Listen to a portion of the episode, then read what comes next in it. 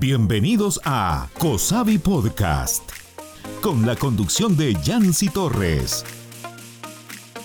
Las siete lecciones financieras más importantes del año. Ha sido un año increíble junto a ustedes, compartiendo todos esos secretos financieros para mejorar su vida. Por aquí han pasado profesionales de todo tipo, expertos en finanzas, emprendedores, empresarios y hasta profesionales de la salud. Todo con el fin de garantizar que ustedes de alguna manera tengan estos consejos a la mano para mejorar sus vidas. Es por eso que hoy, como un regalo por toda esa fidelidad durante un año, hemos preparado las lecciones financieras más importantes de este año. Este año aprendimos que los niños sí pueden aprender a ahorrar. Una técnica muy bonita que la podemos eh, hacer en casa es dos alcancías, ya sea una alcancía eh, a oscuras, podemos decirle en aquellas que no se ve el dinero, y también una alcancía donde el frasco sea transparente, donde el niño vaya viendo cómo va incrementando sus ahorros y poner los dos, ¿verdad? Tanto una con el ponerle ahorros y la otra ponerle gastos. Entonces, tú vas a hacer, vas a ahorrar lo que yo te doy o lo que tú obtienes de, un, de una acción en casa, eh, tú lo vas a dividir. Vas a colocar acá los, a lo que los gastos y ahorros. Los gastos tú te los puedes gastar en, en un día, yo te los doy. Pero el ahorro no. Lo vas a dejar ahí y vas a buscar o vas a querer o te vas a poner como objetivo, como meta, qué es lo que yo quiero comprar. También nos enseñaron que los sacrificios que haces por tu negocio hoy pueden ser el fruto del mañana.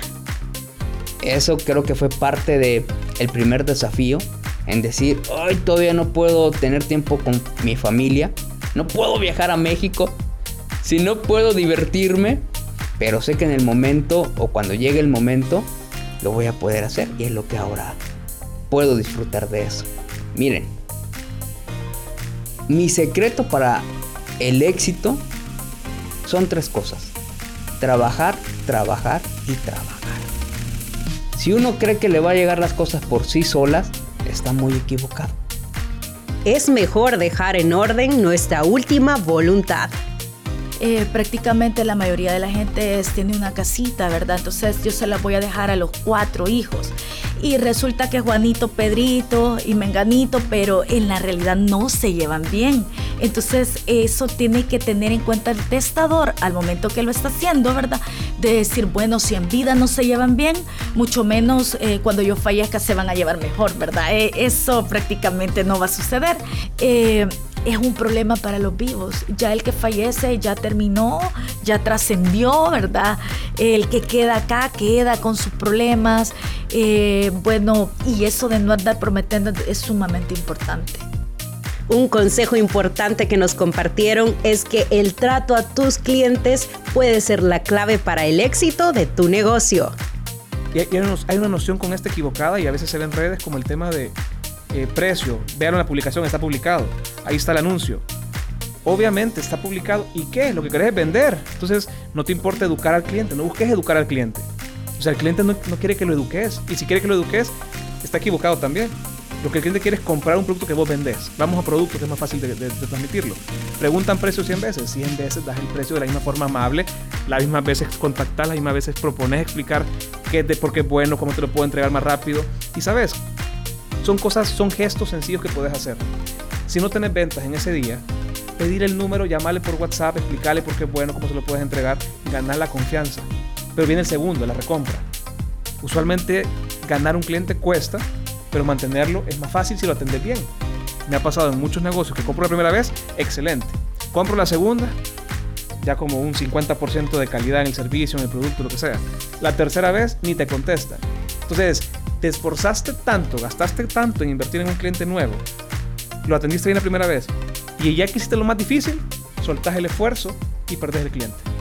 Y Mario Muñoz, el emprendedor más joven que hemos tenido en este podcast, con 23 años inició su negocio, también nos enseñó una valiosa lección, que está bien recibir ayuda y financiamiento, pero hay que saber utilizarlo hacer dinero requiere dinero y es caro, o sea, es una realidad un poquito difícil, pero no es imposible. Creo que es más cuestión de, de disciplina. Yo desde un principio me encargué de dejarme a mí un salario fijo, pequeño, lo que sea, solo para salir con mis cosas y todo el resto de dinero que entraba era sagrado estar seguro desde un principio, hacer buenas conexiones con los bancos, este, tener toda mi documentación fiscal lista, porque yo sabía que no es lo mismo el dinerito que a mí me está entrando de a poco en la cuenta versus ya, por ejemplo, poder conseguir algún, este, poder conseguir un crédito con los bancos, pues que eso ya es, o sea, a veces da miedo decir, uy, prestar dinero, ¿para qué? Pero sinceramente, si yo sé que quiero hacer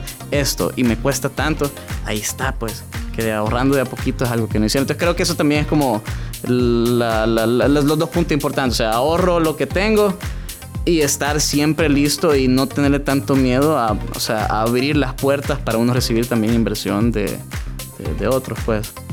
Y algo que no podía faltar, una lección importante que cambia vidas es eso. La educación financiera puede transformar tu vida.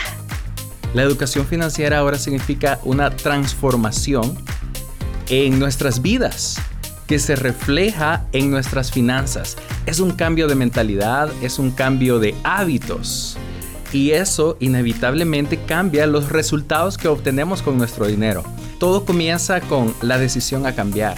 Cuando tú identificas que tienes ese problema en tus finanzas, que las cosas no, no van bien, entonces si tú tomas la decisión para hacer las cosas diferente, comienzas a adquirir nueva información a través de libros, a través de videos, a través de, a través de podcasts como el nuestro.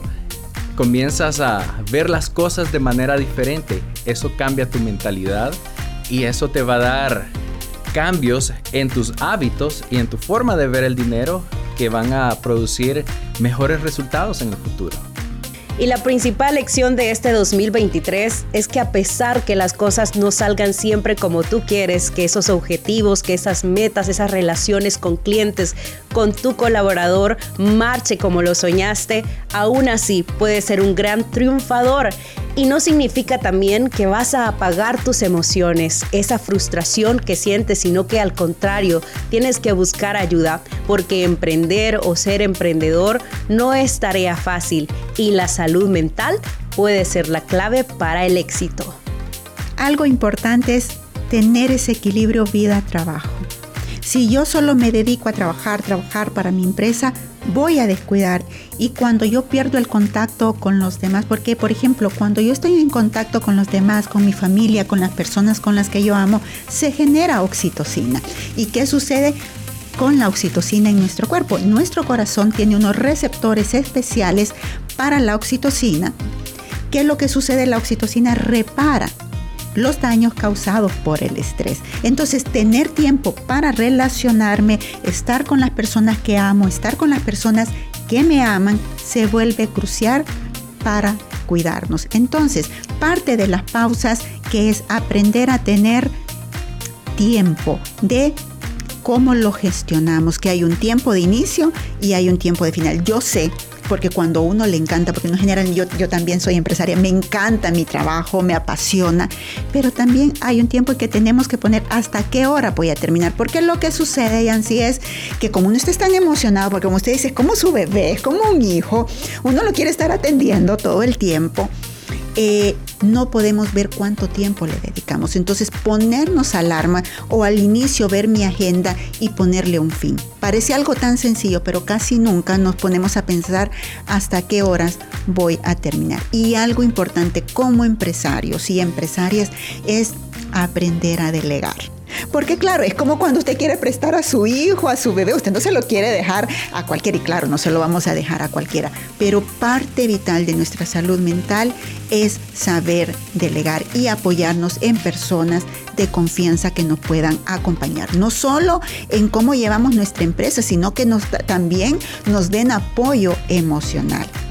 Esperamos que cada una de estas lecciones haya servido a ustedes como empresarios, emprendedores, jóvenes soñadores, personas que desean salir adelante en su economía familiar.